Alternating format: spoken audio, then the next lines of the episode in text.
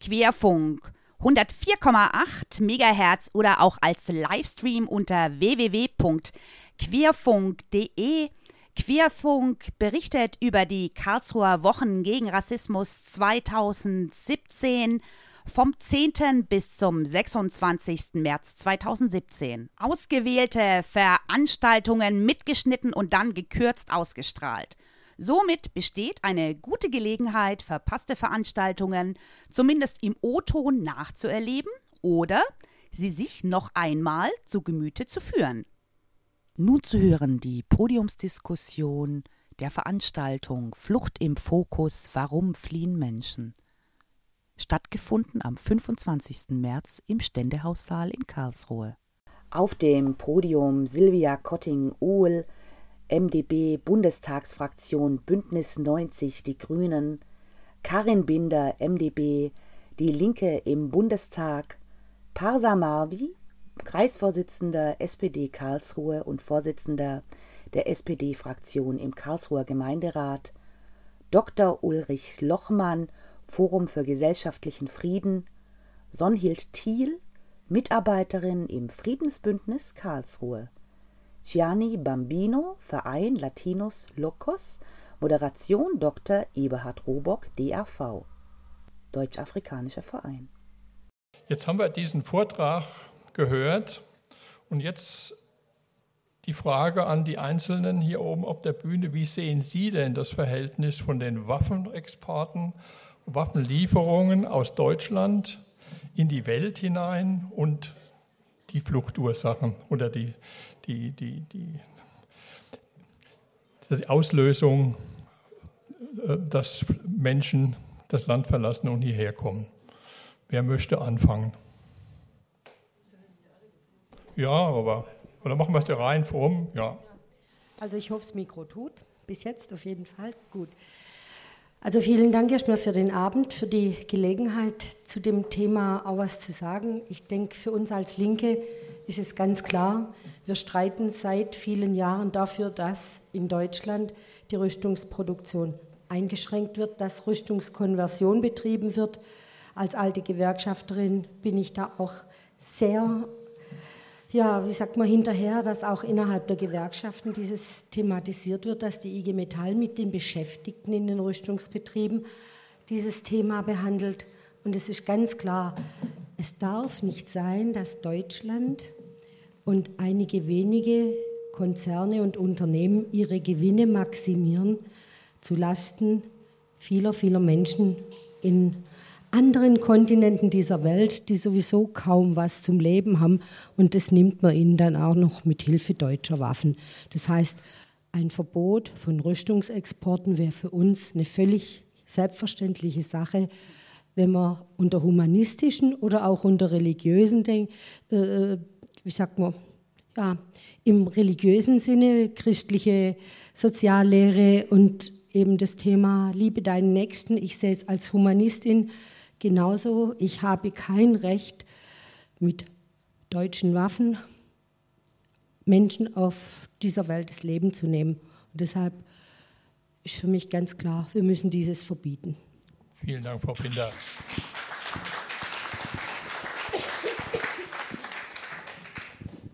Ja, die Zusammenhänge sind in dem wirklich erschütternden Vortrag, muss man schon sagen, wenn man so die Zahlen alle im Einzelnen sieht, ja gut dargestellt worden. Ja, natürlich haben diese Rüstungsexporte viel mit, der, mit dem verheerenden Ausmaß von Konflikten zu tun, auch damit, dass sie nicht zur Ruhe kommen und auch damit, dass sie sich ausweiten. Ich glaube nicht, dass sie grundsätzlich mit dem Entstehen von Konflikten zu tun haben, da würde ich eher solche Dinge sehen wie unfairer Welthandel, ja, dass wir mit unserer Art von Handel oder auch mit unserer Art von Fischerei die Lebensgrundlagen in anderen Ländern zerstören, dass wir auch durch den Klimawandel, schauen Sie sich Afrika an, die Länder Somalia, Sudan, Nigeria, Jemen ganz stark, Länder, in denen dann später auch noch Bürgerkrieg dazukommt oder der Bürgerkrieg schon vorher da war und dann verstärkt wird dadurch, dass die Lebensgrundlagen zerstört werden durch Ausfall der Regenzeit durch Dürren, das Vieh stirbt, anschließend stirbt natürlich der Mensch, meistens sind die schon zu, zu schwach zum Flüchten. Und an all dem haben wir natürlich unser Teil beigetragen, ganz massiv. Wir sogenannte zivilisierte, gut situierten Staaten der westlichen Welt oder der nördlichen Halbkugel. Und insofern ähm, ist es eigentlich egal, welchen Teil von konfliktverschärfenden oder konfliktverursachenden Bereichen man sich nimmt.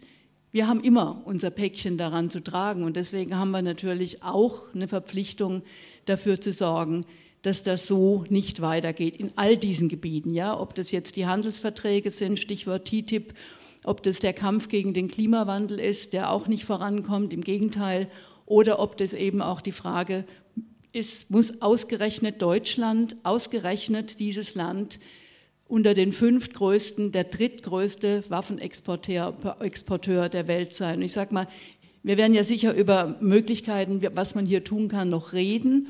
Also ich bin auch absolut für den Export von Kleinwaffen. Ähm, bei dem anderen muss man, glaube ich, ein bisschen. Das Verbot nehme ich mal an. Habe ich gesagt für den Export? Ja, ist schon ein bisschen spät, sorry. Für das Exportverbot natürlich von, von äh, Kleinwaffen, die ja in der Tat am tödlichsten sind. Ich glaube aber, dass, äh, dass man an den Strukturen ganz viel ändern muss. Also einfach diese, diese Ausgestaltung, dass das Wirtschaftsministerium das entscheidende Ministerium dafür ist. Und das Wirtschaftsministerium, deshalb heißt es so, hat zuallererst immer wirtschaftliche Interessen im Blick. Und das ist fatal. Das ist auch in anderen Bereichen fatal. Auch wenn es um meinen Bereich Atom geht, ist es sehr oft fatal. Aber auch hier. Das müsste dringend geändert werden. Es ist schwierig, in diesen Strukturen was zu ändern. Es ist im Grundgesetz auch verankert, dass die Bundesregierung das entscheidet und nicht der Bundestag. Deswegen sind die Appelle an den Bundestag zwar gut, unterstützen uns im eigenen Kampf dagegen, aber wichtig wären Appelle an die Bundesregierung, denn die hat laut Grundgesetz die Entscheidungsbefugnis und dass ausgerechnet das Wirtschaftsministerium das relevante Ministerium ist, das ist ein grandioser Fehler in der Struktur. Vielen Dank, Frau Kotting-Ohl. Wollen wir jetzt dem Parteivertreter das Wort erst noch mal geben, bevor wir die anderen Organisationen hören? Das ist eigentlich egal, aber ich, Ulrich macht das dann. Ähm, ich glaube, inzwischen sind wir nach Statistik 2015, wenn ich das richtig gesehen habe, äh, nur noch die Nummer 5 in Anführungsstrichen, aber an der verheerenden Situation, die das Ganze hinterlässt, äh, kann man in der Fortschreibung, glaube ich, Jahr für Jahr sehen, dass es im Grunde genommen äh, sozusagen in der Gesamtauswirkung immer verheerender wird, was aus dem Bereich Deutschland, Europäische Union letztendlich in die Welt exportiert wird.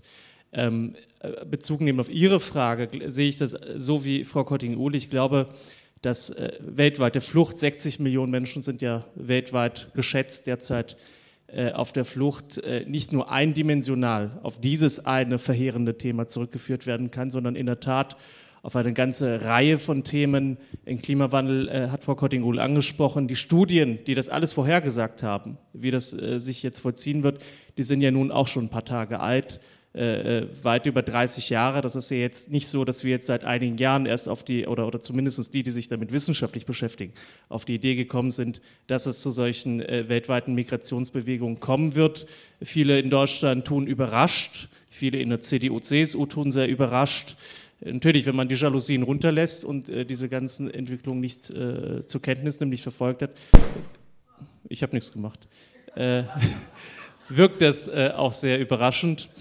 Ähm, so, ich denke, der äh, spannende Punkt ist in der Tat, was leider im Grundgesetz steht, es ist in der Hand der Bundesregierung. Das ist natürlich äh, für all die, die sich für, für ein starkes Parlament, auch für starke Einflussrechte des Parlaments an dieser Stelle stark machen, keine gute Nachricht. Leider werden wir es wohl auch mit der CDU, CSU nicht hinbekommen, das grundgesetzlich zu ändern. Es gibt ja verschiedene Initiativen auch von äh, dem äh, Bundestagsabgeordneten hier in der Südpfalz von Thomas Hitschler, das Ganze sozusagen das Parlament stärker einzubinden. Aber solange das eben im Grundgesetz so verankert ist, haben wir sozusagen nur diese appellative Funktion, nur den Druck sozusagen von entsprechenden Initiativen, dass sich etwas verändert. Ich fand, was im Vortrag gesagt wurde in Bezug auf Saudi-Arabien, äh, sehr, äh, sagen wir mal, sehr starkes Symbol, ne, dass dann die Niederlande nach dem Druck, den es hier gab, das abgelehnt haben.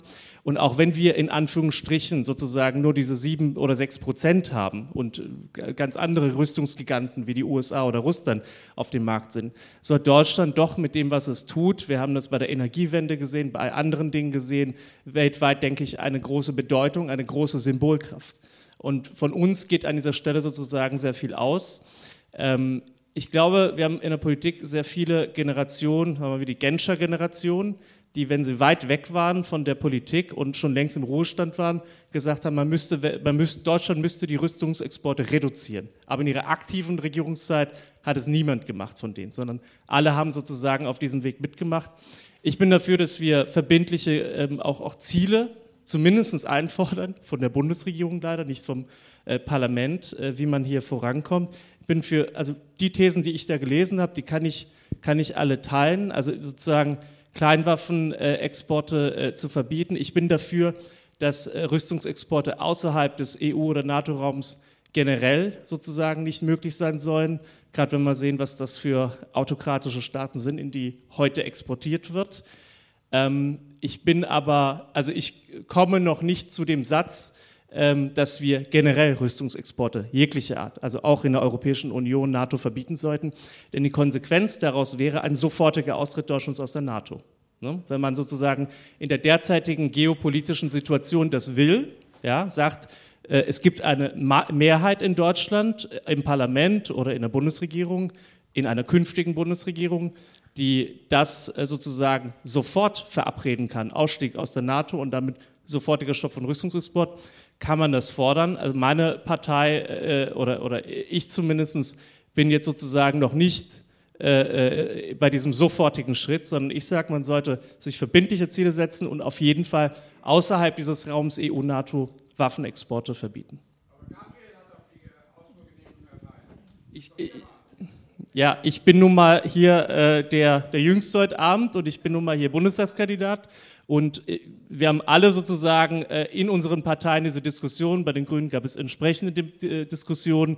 Da gab es ja auch einen Spitzenkandidaten, der von Yogamatratzen gesprochen hat, als es entsprechend um Exporte ging in Richtung der Krisenregion Irak und so weiter. Ich vertrete hier sozusagen eine Position von mir, Peschmerga waren das, genau, der K2 SPD, und die ist eben so, wie ich sie sage.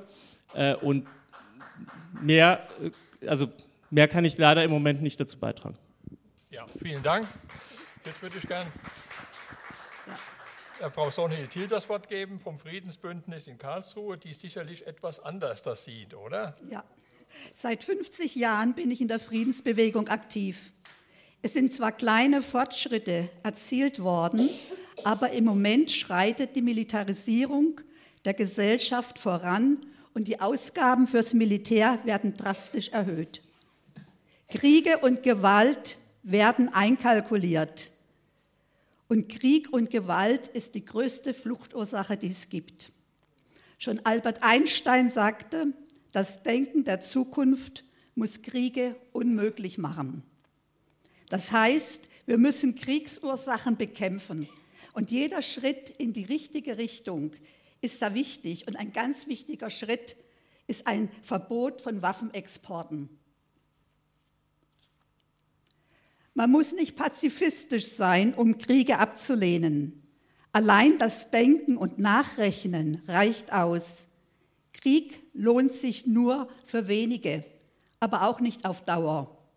Es wird nur noch Verlierer geben bei diesen Waffen, die existieren. Das Geld, das für Rüstung ausgegeben wird, fehlt an anderer Stelle, wo es dringend benötigt wird.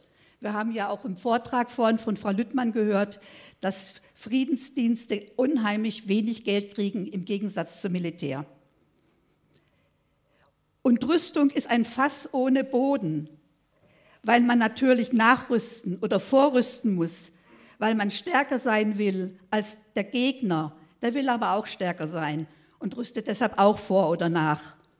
Es gibt genug Probleme in der Welt, die angegangen werden müssen. Hunger, Erderwärmung, Folgen von Naturkatastrophen, und Krieg löst keine Probleme, er schafft nur neue. Schafft Leiden, Ungerechtigkeiten, Verwüstung der Natur, Tote und Menschen, die an Leib und Seele krank sind. Deshalb Frieden schaffen ohne Waffen. Vielen Dank, dass Sie das nochmal so zusammengefasst haben. Ja, jetzt die beiden Herren einigen Sie sich, wer zuerst. ja, bitte. Ja, ich bin äh, vom Forum für gesellschaftlichen Frieden. Wir sind auch Mitglied beim Aufschrei, äh, von dem wir eben den Vortrag hatten. Und äh, ich selbst bin auch Mitglied in Ihrer Werkstatt und unterstütze das rundherum. Ähm, ein Punkt ist überhaupt nicht erwähnt worden, da möchte ich gleich eine kleine Werbung hier machen. Am 6. April sitzen wir fast in derselben Zusammensetzung im Albert-Schweitzer-Saal und diskutieren über Deutschland und die Atomwaffen. Das ist nochmal ein ganz anderes, aber auch brisantes Thema, was aber heute Abend nicht weiter äh, behandelt wurde. Das ist nochmal eine andere Liga, glaube ich, an Problematiken. Zum Vortrag selber und was bisher gesagt wurde, kann ich nicht mehr allzu viel hinzufügen. Ich möchte nur einen Punkt herausgreifen, äh, wo Sie gesagt haben, es sind alle verantwortlich. Forum für gesellschaftlichen Frieden. Unser Anliegen war, wir haben uns 2001 gegründet, zunächst mal der Dialog hier in der Stadt zwischen Christen und Muslimen, Juden und verschiedenen Gruppen von Ausländern. Wir haben eine große Zahl von Veranstaltungen gemacht, immer mit dem Ziel der Verständigung, des Friedens durch Verstehen. Wenn man aber auf dieser Linie einmal über die Waffenproblematik nachdenkt, kommt man zu dem Schluss, es sind sehr, sehr viele an dem Unheil beteiligt. Warum geht es denn nicht voran? Warum?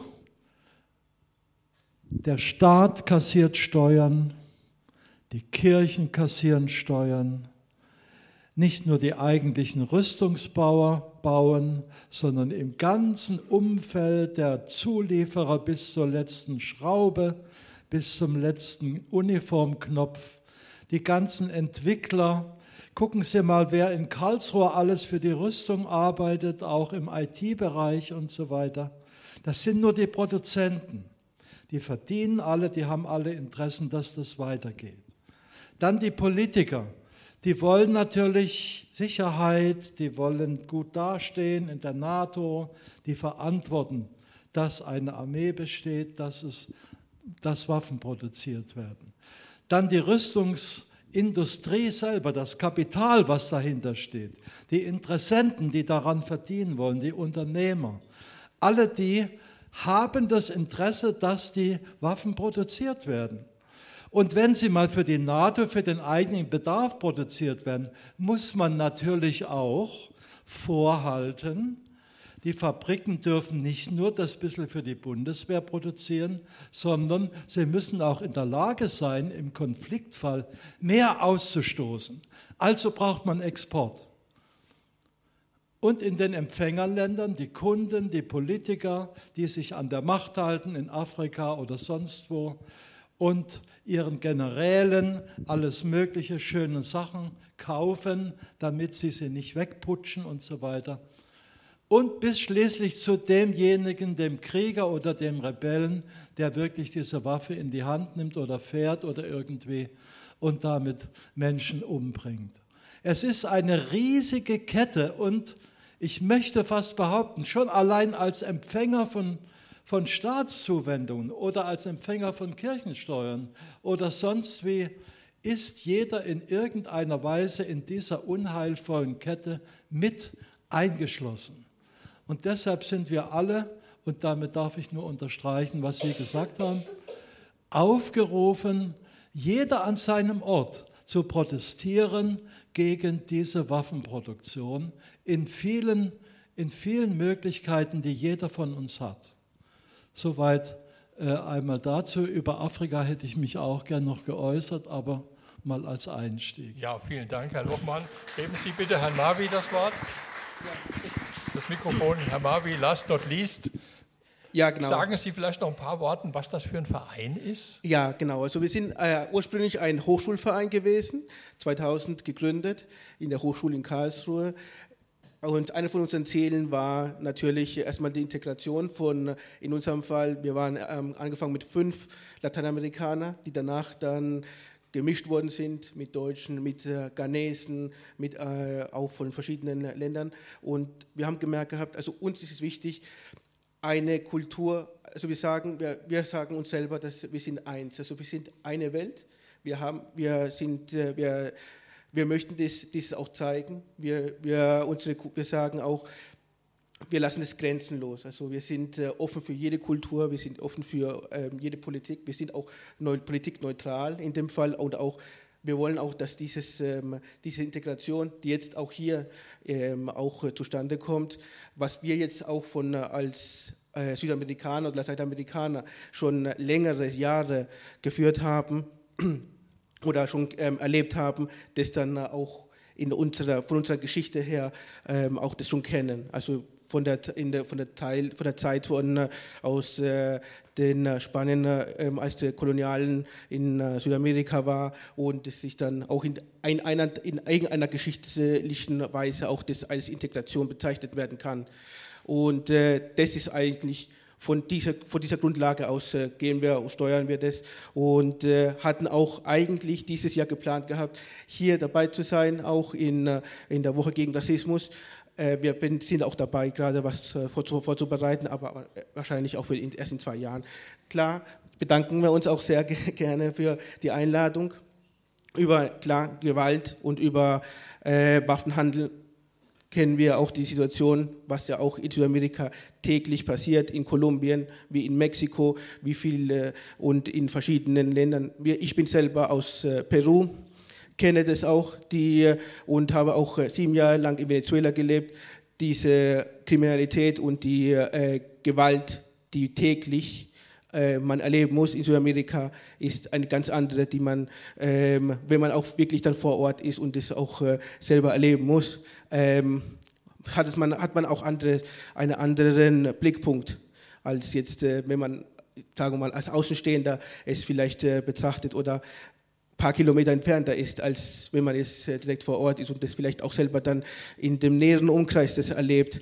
Äh, klar, in dem, äh, ich kann halt, äh, ich sehe es halt von, anderen von einer anderen Seite, ich persönlich, äh, und wir sind aber auch, für uns im Verein ist es sehr, sehr wichtig auch, dass eine Welt irgendwann mal auch gewaltfrei sein kann und äh, das ist uns, auch, ist uns auch alles sehr wichtig. Vielen Dank. Ja, vielen Dank. Ja, jetzt stelle ich mal oder stelle fest, dass alle lehnen das ab. Keiner möchte Waffentransporte. Aber ich frage Sie nun, was machen wir denn konkret jetzt in Europa und, und in Deutschland? Was können wir denn konkret jetzt starten, außer eine Empörung zu zeigen? Ja. Also ich finde allein der Umstand, dass jetzt gerade vor kurzem die, die beschlossen wurde, den Verteidigungshaushalt auf fast 60 Milliarden aufzustocken, also um 20 Milliarden zu erhöhen, während der Haushalt für den Bereich von wirtschaftlicher Zusammenarbeit nennt sich jetzt ja, aber Entwicklungshilfe bei 8,5 Milliarden liegt. Und ganz klar ist, dass wir hier die Ziele, die die UN vereinbart hat, noch lange nicht erreicht haben, was die Unterstützung angeht, die finanzielle Unterstützung, dass das allein schon Bände spricht, weil mit dieser Erhöhung dieses Rüstungshaushalts wird doch genau das forciert. Die Waffenproduktion wird gesteigert. Es wird weiter in einen Bereich investiert, der zivilgesellschaftlich keinerlei Nutzen bringt und im Gegenteil für die Länder des Südens Tod und Vernichtung. Und da möchte ich ganz kurz noch geschwind auf dieses Thema Klima eingehen.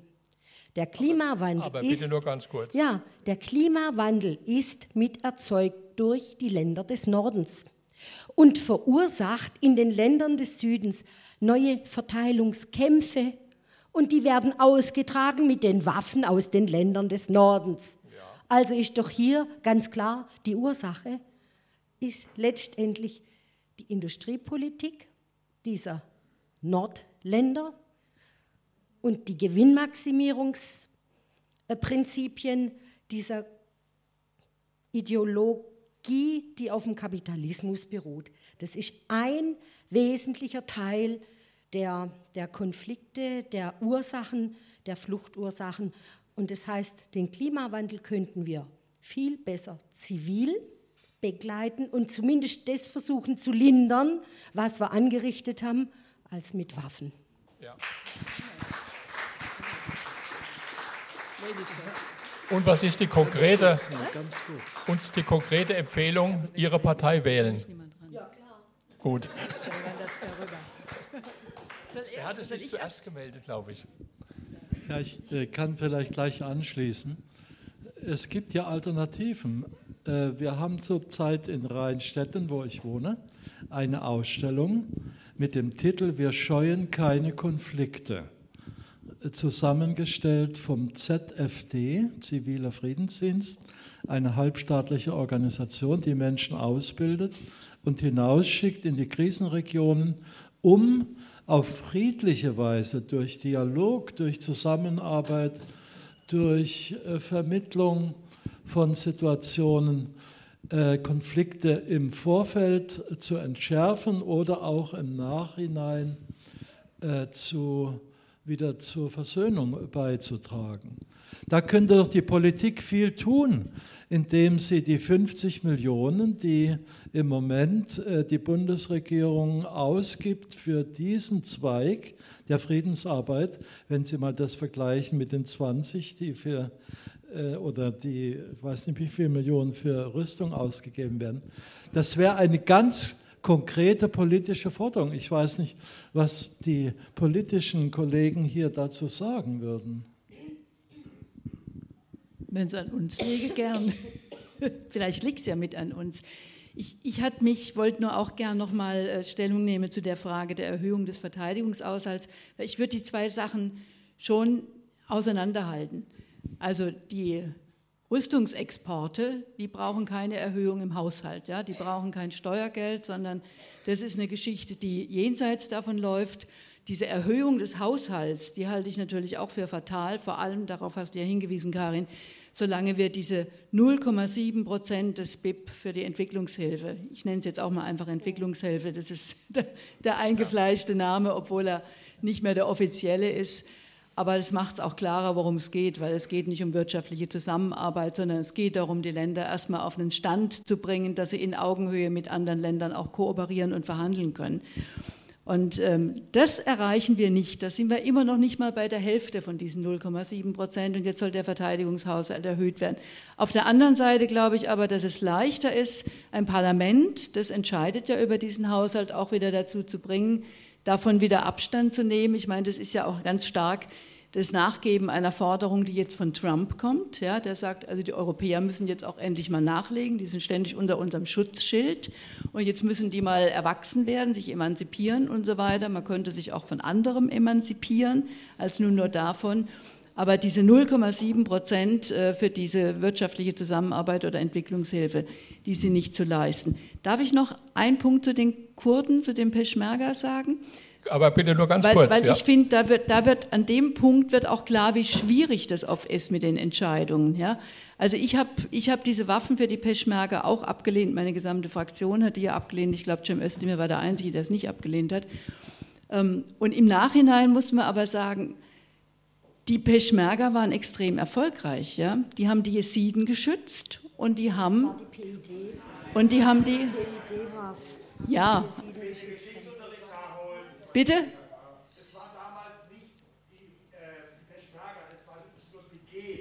Ja, okay, okay. Aber, aber dieser, dieser Rückschlag Richtung IS war eben auch, also das sind, das sind Erfolge erreicht worden. Und trotzdem bleibt am Ende übrig, dass die Waffen, zusätzlich diese Waffen, die dahin geschickt worden sind, eben in diesem Kriegsgebiet sind, in diesem Spannungsgebiet. Und Waffen wandern, man weiß nicht, wohin die gehen. Und wir kennen aus der Geschichte, ich wollte gar nicht dafür reden, die Waffen hinzuschicken. Ich wollte nur sagen, wie schwierig manchmal im politischen Feld diese Entscheidungen sind oder zu erkennen, dass man auch langfristig denken muss und nicht nur, was hilft jetzt kurzfristig. Denken Sie mal an Ende der 70er Jahre wurde der Iran massiv aufgerüstet aus Deutschland. Anfang der 80er Jahre hat man den Irak aufgerüstet, Saddam stark gemacht die Giftgasfabrik gebaut, mit der die Kurden nachher angegriffen wurden. Ja, alles in dieses Spannungsgebiet rein, immer weil man dachte, da ist einer, der sorgt dort für Stabilität. Also kurzfristig gedacht und nicht daran gedacht, dass sich diese Verhältnisse ändern können. Also solange nicht wirklich gefestigte, und zwar nicht gefestigte Verhältnisse unter einem Diktator, wie es da in beiden Fällen war, ja, sondern gefestigte Verhältnisse in einer Demokratie herrschen, darf man das mit diesen Waffenexporten nicht tun. So einfach ist es. Ja, Herr Marvi. Ich fand das äh, Stichwort Emanzipation gut in Bezug auf die USA. Wir haben es ja beim Nein zum Irakkrieg damals demonstriert, dass es geht. Und ich finde, wir sollten jetzt bei diesem 2-Prozent-Ziel für die NATO mal die Debatte andersrum führen und sagen, dass Deutschland ähm, immer noch viel zu wenig ausgibt für die Entwicklungshilfe oder Entwicklungszusammenarbeit. Aber wenn wir mal gucken, was wir ausgeben für diesen Bereich und was wir ausgeben und was wir für eine Solidarität im Bereich Integration von Flüchtlingen geleistet haben, äh, dann äh, sind das erhebliche Beiträge auch zur Sicherheitspolitik, wo sich andere Länder auch in diesem äh, NATO-Verbund davor drücken und überhaupt nicht mithelfen. Und von daher sollten wir mal sehr, sehr genau auf dieses 2%-Ziel schauen. Und ich wäre sehr dafür, dass wir dem nicht beigeben, was Trump an dieser Stelle versucht, sozusagen äh, in unsere Hälfte äh, zu bringen. Ähm, ich wollte noch mal eins sagen zum Thema dieses 0,7%-Zieles. Ja, müssen wir unbedingt erreichen. Ich finde, diese 0,42 oder was wir derzeit leisten, ist viel zu wenig. Aber, aber, wenn es so einfach wäre, und alles nur mit Geld gelöst werden könnte, dann äh, wäre es wunderbar, wunderbar. Wir haben aber die Situation, wir haben uns ja vorhin, äh, Herr Lochmann und ich nochmal unterhalten, zwei Drittel der Staaten in Afrika äh, oder in, in, die, die in der Entwicklungshilfe sozusagen ähm, Nehmerländer sind, sind fragil, sind durchzogen von entweder nicht vorhandenen Staatengebilden oder von autoritären Staaten mit Korruption, äh, nicht funktionierender Verwaltung, nicht funktionierender Rechtsstaatlichkeit und die ganze Kette, die es damit gibt. Und das hängt eben auch, und das reicht ganz weit zurück bis in die brutale Geschichte der Kolonialzeit, unser Erbe an der Stelle, dass eben in diesen Staatengebilden sehr große Probleme da sind, eine sehr große Perspektivlosigkeit da ist, dass 50 Prozent Jugendarbeitslosigkeit in Afrika herrschen, in, in dem Kontinent herrschen. Und in Afrika hat sich das Bruttonationaleinkommen verfünffacht seit 1990. Gleichzeitig ist es die einzige Region auf der Welt, die nicht von der Globalisierung profitiert hat und Hunger äh, und Armut zugenommen haben. Und das muss man, finde ich, ganz stark bedenken, wie sehr wir in, in Staatenaufbau investieren müssen, in Perspektiven für junge Leute, Zugang zu Schulen, ähm, funktionierende Infrastruktur, wie wir dieses Land oder diesen Kontinent, der so viel Potenzial hat, befähigen können, sowohl im Agrarbereich als auch in vielen anderen Bereichen, viel stärker sozusagen ähm, Versorgungsstrukturen gewährleisten zu können. Und das ist leider nicht nur über die 0,7 Prozent, die wir unbedingt erreichen müssen, leistbar, sondern über ganz viel äh, Anstrengung und Leistung auf mehreren Ebenen. Ich wünschte mir, es wäre so einfach. Ja, vielen Dank. Frau Thiel. Ich habe natürlich eine ganz, also nicht eine andere Meinung, aber vielleicht die radikalste hier. Das Schlüsselwort unseres Jahrhunderts heißt Zusammenarbeit. Kein globales Problem ist durch Konfrontation oder durch den Einsatz militärischer Macht zu lösen. Und Zusammenarbeit kann nur auf Augenhöhe geschehen. Kein Land und keine Nation darf auf Kosten anderer leben, wenn die Menschheit überleben soll.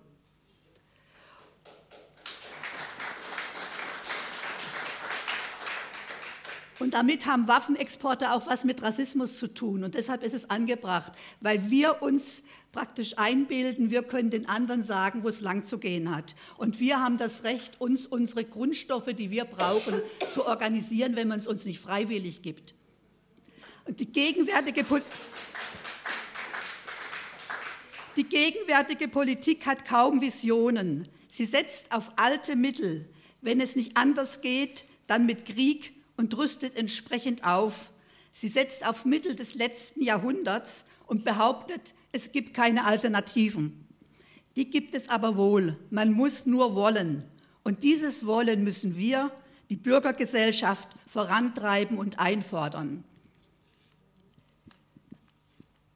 Im September 2015 hat die Generalversammlung der Vereinten Nationen nach mehr als einem dreijährigen internationalen Vorbereitungsprozess eine Agenda 2030 für eine nachhaltige Entwicklung verabschiedet. Das ist ein globaler Aktionsplan zur Transformation der Welt zum Besseren. Es werden 17 Ziele mit insgesamt 169 Unterzielen konkretisiert. Diesen Dings habe ich leider da unten in der blauen Mappe, aber was ich jetzt im Kopf habe, kann ich vielleicht so sagen. Also Bekämpfung von Hunger. Jeder soll Zugang zur Bildung haben, ähm, sauberem Wasser, friedliche Zustände. Also es ist alles wunderschön. Und wir müssen aber dafür sorgen, dass es nicht nur Papier bleibt. Und das müssen wir immer wieder einfordern von Politikern. Und jede Entscheidung, die die Politik trifft, ist an diesen Zielen zu messen, was man sich vorgegeben hat. Und so können Kriegsursachen verhindert werden.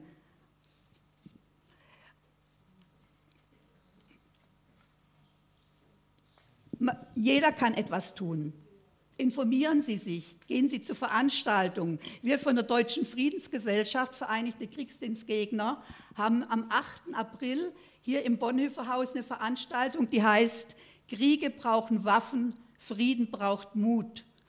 Wer sich da informieren will, am Infotisch habe ich so ein paar Zettel äh, hingelegt, da kann man gucken, das wird auch über diese Ziele, die die ähm, UNO sich gegeben hat bis 2030, wird auch das Ein, äh, Eingangsreferat gehalten werden. Und dann gibt es dann noch so Arbeitskreise, Verbot von Rüstungsexporten und Kleinwaffen, Waffen, Konflikt, Frieden und so weiter. Da gibt es auch Unterrichtsmaterialien. Sagen Sie bitte nochmal den Termin. Wann ist das? Das ist der 8. April um 14 bis 17 Uhr im Bonhoeffer Haus. Prima, danke Ihnen. Und wie gesagt, man kann und, und, und, hinten noch so Zettel mitnehmen. Ja, ich bin noch nicht ganz fertig. Man kann auch protestieren, man kann zum Ostermarsch gehen, man kann Unterschriften geben. Draußen ist auch eine Unterschriftsliste gegen Waffenexportverbote. Ne, für Waffenexportverbote, nicht gegen. Man muss gucken, für. genau so. so. Und, und jeder kann seinen Lebensstil ändern. Der trägt nämlich, unser Lebensstil trägt auch unheimlich zur Ungerechtigkeit in der Welt bei. Ja, ich hoffe, dass ich habe einiges genannt und das soll es mal rein. Also alternative Konfliktbearbeitung sind auch Informationszettel noch. Hin. Prima. Herr Bino.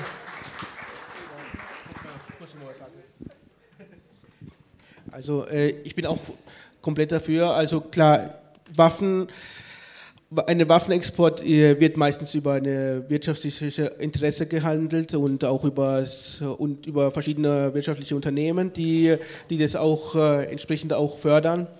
Äh, natürlich ist das eine, eine von den Themen. Ich finde, eine von den Themen ist aber auch, äh, wer eine Waffe oder wer, wer Waffen auch besitzt oder kauft, sind, ist auch irgendwo eine, äh, oder dieses auch als Mittel benutzt und als ein Werkzeug benutzt, äh, mit dem man einen, äh, einen Konflikt zu bekämpfen, äh, finde ich eine Ignoranz. Ähm, und natürlich ist es äh, jetzt in, in dem Zeitalter, in dem Jahrhundert, äh, ist es mittlerweile eine, auch eine Möglichkeit, auch einen Konflikt auch in einer anderen, in einer politischen Ebene vielleicht zu, zu ähm, zu lösen, anstatt mit einer mit Waffen oder mit einer äh, mit einem Waffenexport. Natürlich ist es aber auch sehr eine, eine Frage des Geldes beziehungsweise eine sehr große Unternehmensfrage ähm, und die, viele Unternehmen, die größeren Unternehmen in Deutschland auch, die auch diesen Waffenexport auch mit auch äh, unterstützen und helfen. Ja, vielen Dank Danke. für diese Statements nochmal. Ähm, ich möchte jetzt gerne nochmal ins, in, in, ins Auditorium fragen, gibt es da noch Fragen? Ja, ich sehe. Haben Sie eine Die ursprüngliche Frage war ja, was man tun kann. Und das tut mir leid, das habe ich jetzt von keinem gehört. Gut, das ist die Frage, ja, von Ihnen. Gut, Sie, Sie kommen gleich dran. Ja, also ich, wir haben ja dieses Jahr haben wir ja Wahl Und ich hoffe, dass die Parteien über dieses Thema in ihrem Wahlprogramm was aussagen, sodass wir als Bürger dann die Wahl haben, die richtigen Parteien zu wählen. Ich glaube, das wäre eine konkrete Forderung.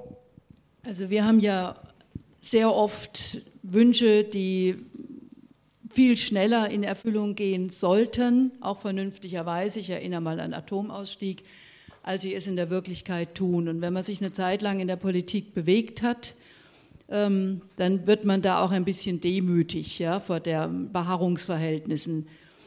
Ähm, ich glaube, wenn ich mich mal kapriziere auf das, was ich in überschaubarer Zeit für erreichbar halte, wenn es eine starke Bewegung in der Zivilgesellschaft dazu gibt, das ist immer notwendig. Ja? Wir hätten keinen Atomausstieg, wenn nur die Grünen damals in den Parlamenten dafür gewesen wären, sondern das war die Bewegung auf der Straße, die das getragen hat. Dadurch ging das.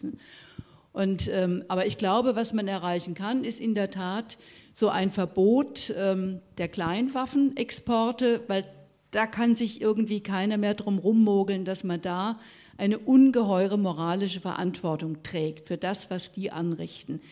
Bei den Exporten innerhalb von NATO und eben äh, Dual-Use-Güter und all diese, diese Dinge, da ist es sehr, sehr viel schwieriger. Ja?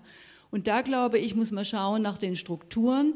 Ich habe ja vorhin schon gesagt, es ist im Grundgesetz verankert. Ich sehe das auch ähnlich wie Parsamavi nicht, dass man in überschaubarer Zeit äh, eine Zweidrittelmehrheit im Parlament herstellen könnte. Also mir graust ein bisschen vor der Partei, die vermutlich nächstes Mal auch noch dabei ist. Äh, also wir müssen wirklich alle, alle miteinander dafür kämpfen, dass die Verhältnisse nicht ganz grauslich werden im Bundestag. Aber jedenfalls Grundgesetzänderungen in eine positive Richtung sind, glaube ich, im Moment eher schwierig zu erreichen. Man muss an manchen Stellen sogar froh sein, dass, äh, dass man zwei Drittel braucht, weil sonst wäre anderes auch gefährdet.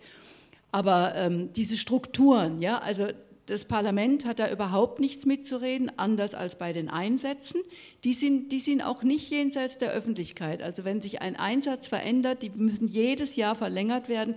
Und wir sind ja das einzige Land mit Parlamentsvorbehalt bei Einsätzen. Also wenn sich etwas verändert, so wie in Mali, wird es immer diskutiert im Bundestag. Das ist öffentlich, ja. Völlig anders als diese Rüstungsexporte, die im Nachhinein erst, immerhin auch ein Erfolg, ne, dass sie jetzt in einem Rüstungsexportbericht mal aufgelistet werden müssen, aber im Nachhinein. Da ist es ja gelaufen, ne, da kann man nur sagen Schweinerei, aber es ist dann irgendwie durch. Dass sich das ändert, dass es vorher bekannt gemacht werden muss, dass das Parlament wenigstens beraten können muss, eine Empfehlung abgeben können muss. Dass nicht mehr das, Wirtschaftsministerium, sondern vielleicht das Außenministerium, was ein paar andere Prioritäten hat, das maßgebliche Ministerium ist. Also das sind solche Dinge, die man ändern kann. Ja, und dann muss man natürlich, das ist jetzt ein paar Mal hier schon angeklungen, man muss natürlich davon reden, ich weiß nicht wie lange, seit dem Bosnienkrieg spätestens redet man in Deutschland und anderen Ländern davon, dass die zivile Konfliktbearbeitung auf gerüstet, sage ich jetzt mal bewusst, werden muss im Gegensatz zu der militärischen. Wir hatten mal ein Konzept bei den Grünen, fünf für Frieden. Wir haben gesagt, damit es nicht so hoppla hopp ist, man muss sich an alles gewöhnen, lasst uns doch jedes Jahr, äh, jeden, jedes neue Legislatur fünf Prozent dessen, was im Militärhaushalt ist, im Verteidigungshaushalt, umwidmen in einen zivilen Konfliktbearbeitungshaushalt. Lasst uns doch mal ein Ministerium einrichten für zivile Konfliktbearbeitung ja? und sukzessive einfach die Kompetenzen und die finanziellen Mittel verlagern. Vielleicht wäre es Zeit, so wie die Rüstungsexporte jetzt angewachsen sind, sowas wieder in die öffentliche Debatte zu bringen. Aber wie gesagt, es ist immer hilfreich, wenn es ganz stark aus der Gesellschaft kommt. Ja? Ein richtig massiver Widerstand in der Gesellschaft ist das Einzige, was die Politik beeindruckt. Ja. Ich, ich bin keine Juristin und schon gleich gar keine Verfassungsrechtlerin. Aber ich frage mich manchmal schon, wir haben den Grundsatz, dass keine Waffenexporte in Krisengebiete durchgeführt werden dürfen. Wir erleben aber seit vielen Jahren, dass genau in diese Gebiete die Waffen geliefert werden. Und dann zieht sich die Regierung quasi mit einer faulen Ausrede darauf zurück, naja, das sind bestehende Verträge.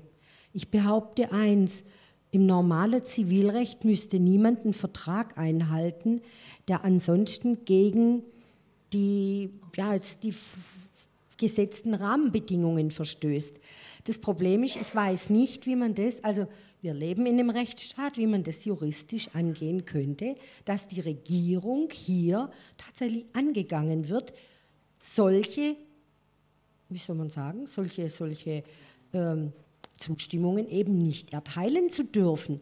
Oder wenn sie sie erteilt hat, dann dafür im Nachhinein zur Rechenschaft gezogen wird, weil es nachweislich Krisengebiete sind. Egal, ob es jetzt in Mexiko dann an die, an die Paramilitärs geht, wo dann quasi Zivilgesellschaft niedergemetzelt wird, oder ob es quasi nach Syrien geht und dann beim IS landet. Also das sind doch nachweislich deutsche Waffen, die dort mit Erlaubnis der Regierung hingekommen sind, wo eigentlich das Recht, diese Erlaubnis zu erteilen, gar nicht besteht. Ja. Aber als Parlament bin ich außen vor.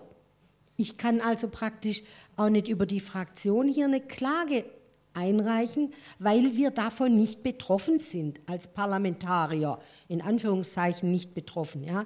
Das Problem ist, ich weiß nicht, wer denn da eine Klage führen könnte. Aber vielleicht muss man das einmal angehen. Also eins der betroffenen Länder oder Gesellschaften aus den betroffenen Ländern müssten eigentlich auch vor unserem Verfassungsgericht gegen sowas zu Felde ja. ziehen können. Es gibt auch Organisationen oder, oder Strukturen, die definieren, was ein sicheres Land ist.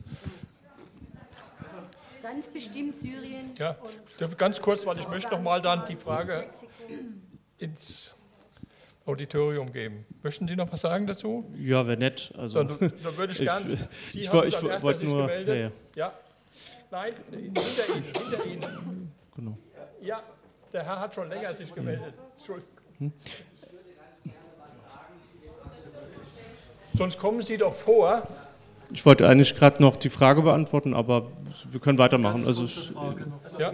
Es auch interessieren ja, ich kann noch nichts sagen, ist egal. Also ähm, ich wollte nur sagen, ich fand, wir haben doch relativ äh, klar äh, sozusagen unsere Ziele gemacht. Wir werden als Karlsruhe SPD nächste Woche auf unserem Parteitag eine Resolution äh, zu diesem Thema verabschieden, uns dort klar aussprechen für ähm, auch wenn sozusagen aus heutiger Sicht wegen, dieser, wegen diesem ähm, Kontrollgremium oder wegen der äh, Vorderhand bei der Bundesregierung, dass wir uns für verbindliche ähm, Senkungsquoten für äh, Export, Rüstungsexporte einsetzen, eben für Verbot in Krisenregionen und außerhalb der EU und der NATO zu exportieren und dafür, dass äh, sozusagen die ganze Kompetenz in die Hände des Parlaments kommt. Das sind Dinge, die wir klar beschließen werden, die kann man dann auch ab nächster Woche nachlesen. Da werden wir uns auch dafür einsetzen, dass das sozusagen Grundlagen werden für das Regierungsprogramm der SPD, das so im Zeitraum Juni, Juli erscheinen wird. Und ähm, ansonsten wollte ich noch darauf verweisen, zu unserer Ehrenrettung. Wir haben in der Großen Koalition gerade für dieses Thema Konfliktprävention ähm, dafür gesorgt, dass die Mittel für den zivilen Friedensdienst doch in nicht unerheblichem Maße gestiegen sind. Und das haben wir, sagen wir mal, nicht der CDU, sondern der SPD in der Großen Koalition zu verdanken. Da kann es jetzt keinen Widerspruch geben, weil die Fraktion ist nicht vertreten hier. So. Ich möchte ganz gerne was sagen zu dem Argument, äh, dass das Rüstungsexportverbot Arbeitsplätze kostet. Das ist natürlich richtig und es wird ja immer gerne als Totschlagargument benutzt. Es kostet Arbeitsplätze. Aber wir müssen uns mal die Dimensionen vor Augen halten. Also diese sechs bis acht Milliarden jedes Jahr, die für die Rüstungsexporte erlöst werden, das ist natürlich eine riesige Summe, nicht wahr? Aber im Vergleich zu den Gesamtexporten ist es nur sehr, sehr wenig, nämlich im Prozentbereich. Ich habe jetzt keine genauen Zahlen, aber ich schätze mal so, die deutschen Exporte sind so in der Größenordnung von, von 1000 Milliarden im Jahr, vielleicht eher noch mehr, vielleicht wissen Sie das, aber dann wäre es weniger als ein Prozent, nicht wahr? Also zynischerweise könnte man sagen, da hat man einen riesigen Hebel, wo man mit einem sehr kleinen Einsatz, nämlich ein Prozent oder weniger als ein Prozent, den groß, das groß, größtmöglichste Unheil in der Welt anrichten kann und nicht nur in den Ländern, in denen die Waffen geliefert werden, sondern auch bei uns selbst, nicht wahr? Denn äh, diese schrecklichen Attentate, die also jetzt äh, immer öfters kommen in Europa und die auch in Deutschland immer öfters zuschlagen, ja, da müssen wir uns darüber im Klaren werden. Das ist ja im Grunde genommen nur ein schwacher Widerhall von dem, was die Länder in den, äh, was die Menschen in den Ländern, in denen unsere Waffen gehen, erleben.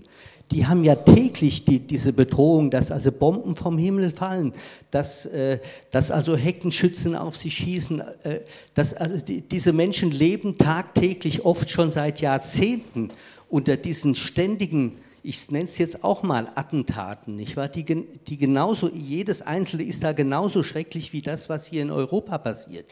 Und da muss man sich drüber im Klaren sein. Also das, was wir exportieren da, an Gewalt. Darf ich mich noch mal einmischen? Können Sie das vielleicht ein bisschen kürzer fassen, weil die anderen ja, ich bin gleich fertig. Das, was wir exportieren an Gewalt, das kommt jetzt zu uns zurück, nicht wahr?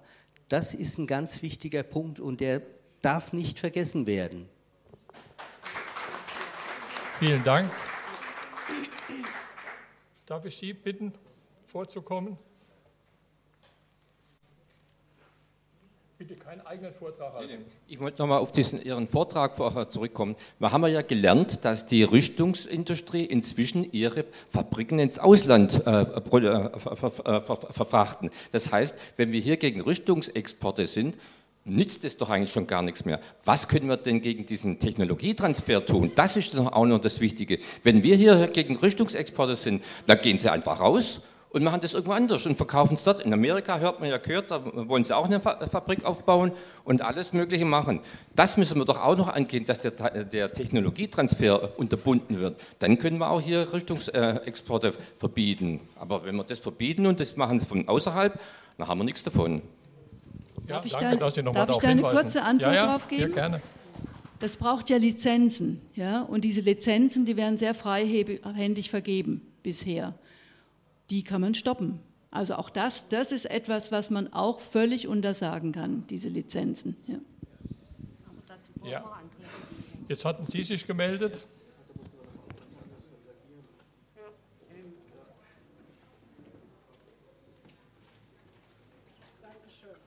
Ich habe aus dem Vortrag äh, verstanden, dass es ja ein Regelwerk, ein Gesetzes- und ähm, Regelwerk gibt, was ähm, erklärt, wie mit, Waffen, mit exportierten Waffen umzugehen ist. Und da sind eigentlich, so habe ich es verstanden, Restriktionen eingebaut. Ähm, ich will äh, an Sie anknüpfen, Frau Binder. Ähm, eigentlich hieß es doch, ähm, Exporte in Krisenländer sind verboten. Dann dürften doch schon die Verträge, die die Exporte dann doch entgegen des Verbotes möglich machen, eben verboten werden müssen. Und wer achtet denn darauf? Dann fiel ich schier aus allen Wolken bei der einen Grafik, als ich sah, ja, natürlich, ja. Es wird überall gesagt, Waffen innerhalb der NATO darf man exportieren, aber wenn die NATO-Partner die dann weitergeben oder Teile davon weitergeben und ganz woanders äh, neu zusammenbauen lassen, dann ist es ja alles also kalter Kaffee oder das Papier nicht wert. Also ich frage Sie auch, wo sind denn die parlamentarischen Regelwerke, die das überprüfen und verhindern können? Ja, dann müssen sie geschaffen werden. Dann, okay. Ja, jetzt sehen wir das Dilemma, in dem wir stecken. Also ja. ich, ich habe das vorhin kurz angesprochen. Es gibt es nicht. Das Parlament hat überhaupt kein Recht, irgendetwas da mitzusprechen oder gar mitzuentscheiden. Es ist mühsam erkämpft worden, dass das Parlament überhaupt informiert wird, im Nachhinein jetzt. Was in einem Jahr exportiert wurde, darüber gibt es einen Exportbericht dann danach, im Jahr danach. Und so können wir im Nachhinein sagen, aha, das alles habt ihr exportiert, aber es gibt keine Möglichkeit. Und um das zu ändern, muss man, weil es im Grundgesetz festgelegt ist, dass es Aufgabe der Regierung ist, alleinige, muss man das Grundgesetz ändern. Ja? Und da braucht man, bitte? Der wird im Parlament nicht diskutiert. Man hat den dann, ja. Ja, das heißt, wir als Zivilgesellschaft müssten an sich, wenn diese Veröffentlichungen kommen, aktiv werden. Das ist ja doch Ihr Appell an uns. Also es gibt nicht nur den Appell von uns an die Politiker, sondern umgekehrt von den Politikern auch an uns, an die Gesellschaft, werdet aktiv. Man muss immer sehen, wir sind nur Vertreter. Vertreterinnen. Und ich war lange Betriebsrätin. Ich kann als Betriebsrätin die tollsten Argumente haben gegenüber meinem Arbeitgeber. Wenn meine Belegschaft dem Arbeitgeber nicht klar macht, Junge, wenn du jetzt nicht dann, dann passiert nichts. Ja. Da kann ich noch so toll argumentieren. Und genauso geht es uns, mehr oder weniger auch als Parlamentarier, wenn die Zivilgesellschaft, wenn die Wahlberechtigten, die Stimmberechtigten nicht ihre Stimme laut erheben, passiert nichts. Ja. Also, jetzt gucke ich meine Nachbarin an, Frau Thiel. Gehen Sie voran. Ja, ich bemühe mich ja, ich mache seit 50 Jahren diese Arbeit. Und ich muss jetzt äh, ganz persönlich sagen, heute, das war meine erste Podiumsdiskussion. Man, man, man lernt auch mit 75 noch nicht aus. Und ich fordere Sie auf, mitzumachen. Also Sie, Sie, lernen nicht nur aus, sondern Sie fordern uns alle auf. Ja, mitmachen, mitmachen. Jetzt habe ich noch eine Frage von Ihnen.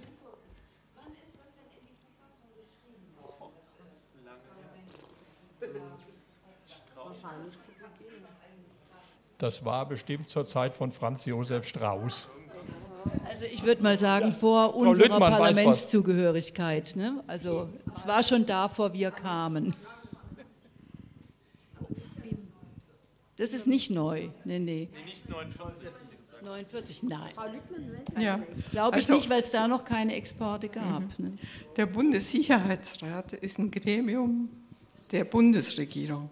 Jede Bundesregierung kann es einrichten oder es lassen. Aber es ist, wie hier von Ihnen schon bemerkt wurde, tatsächlich dem Bundestag entzogen.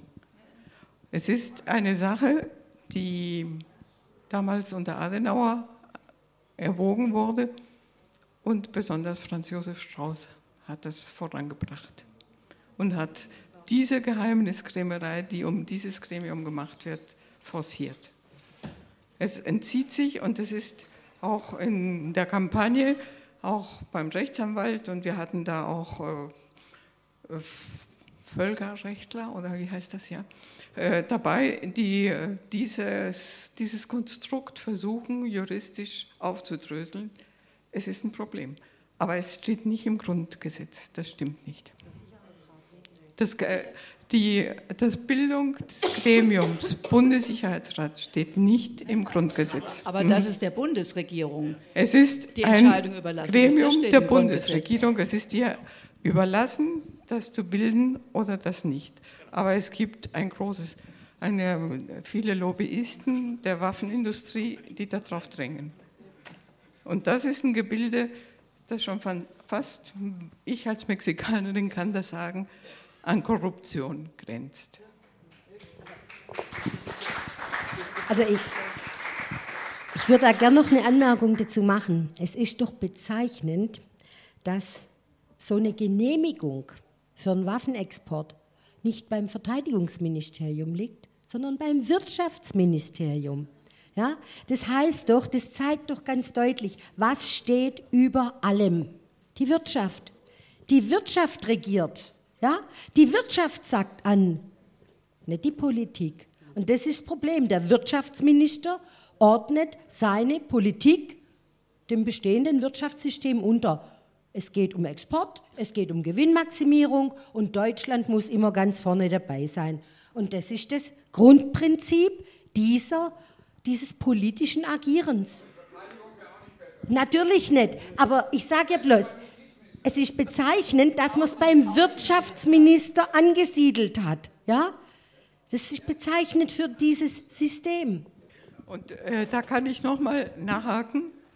Es war Franz Josef Strauß, der damals das, was die äh, Väter des Grundgesetzes nicht wollten, die konnten sich nicht vorstellen, dass nach dem Krieg Deutschland überhaupt wieder in irgendwelche kriegerische oder militärische Verwicklungen fallen würden. Es war er, der gesagt hat, Waffen, die eigentlich verboten waren für Deutschland, als normales Wirtschaftsgut unter diesem Außenwirtschaftsgesetz gesetzt hat. Er hat es 1961 gemacht. Leider auch ein Bayern. Ne? Ja, Franz Josef Strauß gehört zu unserer Geschichte. Ja, er wollte ja auch die Atombombe, ne? Ja. Hier in Karlsruhe. Aber er hat, nicht, er hat nicht alles bekommen, was er wollte, und das ist doch gut. Dies war die letzte Sendung von Querfunk über die Karlsruher Wochen gegen Rassismus 2017 vom 10. bis zum 26. März 2017. Ausgewählte Veranstaltungen mitgeschnitten und dann gekürzt ausgestrahlt. Somit besteht eine gute Gelegenheit, verpasste Veranstaltungen zumindest im O-Ton nachzuerleben oder sie sich noch einmal zu Gemüte zu führen. Ich bedanke mich fürs Zuhören und wünsche dem Team Karlsruher Wochen gegen Rassismus ein gutes Gelingen fürs Jahr 2018. Am Mikrofon war Heike Pitschmann.